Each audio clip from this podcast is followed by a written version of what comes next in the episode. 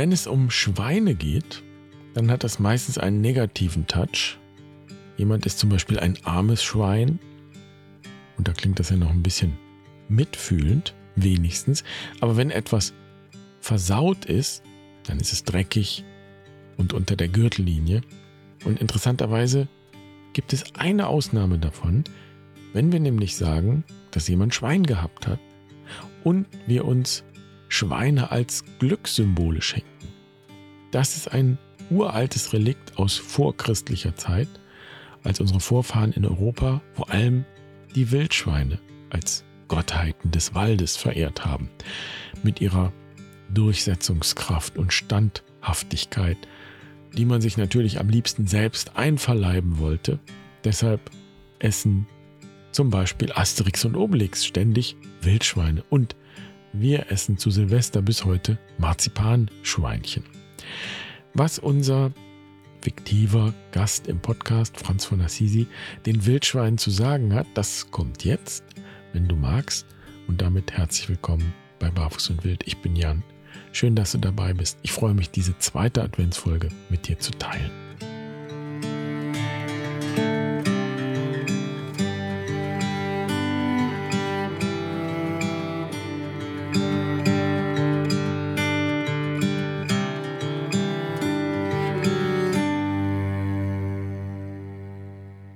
Ihr lieben Wildschweine, ich möchte euch zuallererst aufrichtig um Vergebung bitten. Denn nachdem ich, euer kleiner Bruder Franziskus, in den Wäldern viel Zeit in eurer Nähe verbracht habe, frage ich mich, wie jemals nur ein Mensch auf die Idee kommen konnte, einen anderen Menschen als dumme Sau zu beschimpfen. Denn ihr, liebe Wildschweine, seid wahrlich alles andere als dumm. Ganz im Gegenteil. Ihr seid für mich die mutigsten und großherzigsten Wesen auf dieser Erde. Und ich fürchte, dass wir Menschen, und ganz besonders gilt das für uns Christen, Juden und Muslime, euch nicht genug gewürdigt haben. Wir nennen Dinge schweinisch, die wir für unrein und unkeusch halten. Doch das ist nicht fair, denn ihr seid weder unrein, noch unkeusch, noch dumm. Bitte verzeiht also, liebe Wildschweine. Ich fürchte, das übertriebene Streben nach Reinheit in unserer Tradition hat viele von uns blind gemacht für die kraftvollen und freudvollen Seiten des Lebens, die ihr verkörpert.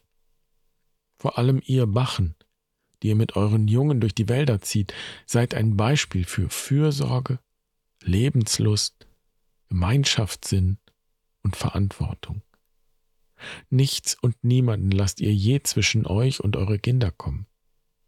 Und wer euch kennt, weiß, dass ihr keineswegs streitlustig seid. Ihr sucht niemals den Konflikt. Jedoch seid ihr standhaft. Und das ist es, was ich von euch lernen möchte.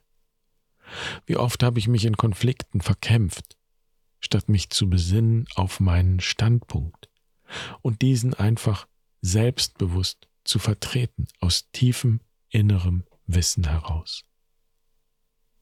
Ja, ich möchte eure Durchsetzungskraft preisen und eure Ungezähmtheit. Denn ihr erinnert mich daran, dass ich nicht einem leblosen, blutleeren Ideal der Heiligkeit nachstreben möchte, sondern zu mir und meiner Wahrheit selbstbewusst stehen darf. Wenn Menschen also anderswo auf der Welt von einer Elefantenhaut sprechen, so will ich eure Wildschweinhaut preisen und meine eigene Wildschweinhaut pflegen und nähren und stärken, weil sie mir hilft, mein Herz zu schützen und all das, was mir lieb und teuer ist. In Liebe und Dankbarkeit bin ich euer kleiner Bruder Franziskus.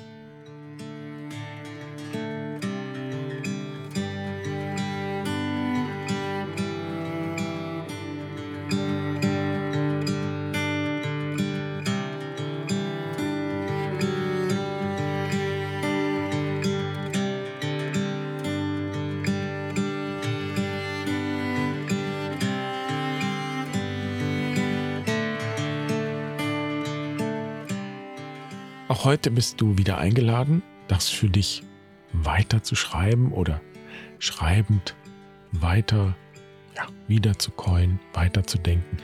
Du findest dafür eine Schreibübung auf der Webseite. Und wenn du dich auf unserer Webseite einloggst mit deinen Zugangsdaten, dann kannst du dir auch wieder das PDF herunterladen. Und natürlich kam da jetzt die Frage, ja, wie kann ich mich denn einloggen? Dafür braucht es eine Anmeldung für einen unserer Kurse. Wenn du also schon einmal einen Kurs bei uns gemacht hast, oder dich ganz aktuell für die Rauhnächte angemeldet hast, dann kannst du dich mit deinen Zugangsdaten auf der Webseite einloggen und dann kannst du auch auf der Seelenfutterseite den Brief und die Schreibübung herunterladen. Schön, dass du heute dabei warst. Ich wünsche dir einen wundervollen Tag. Bis morgen. Mach's gut. Pace bene.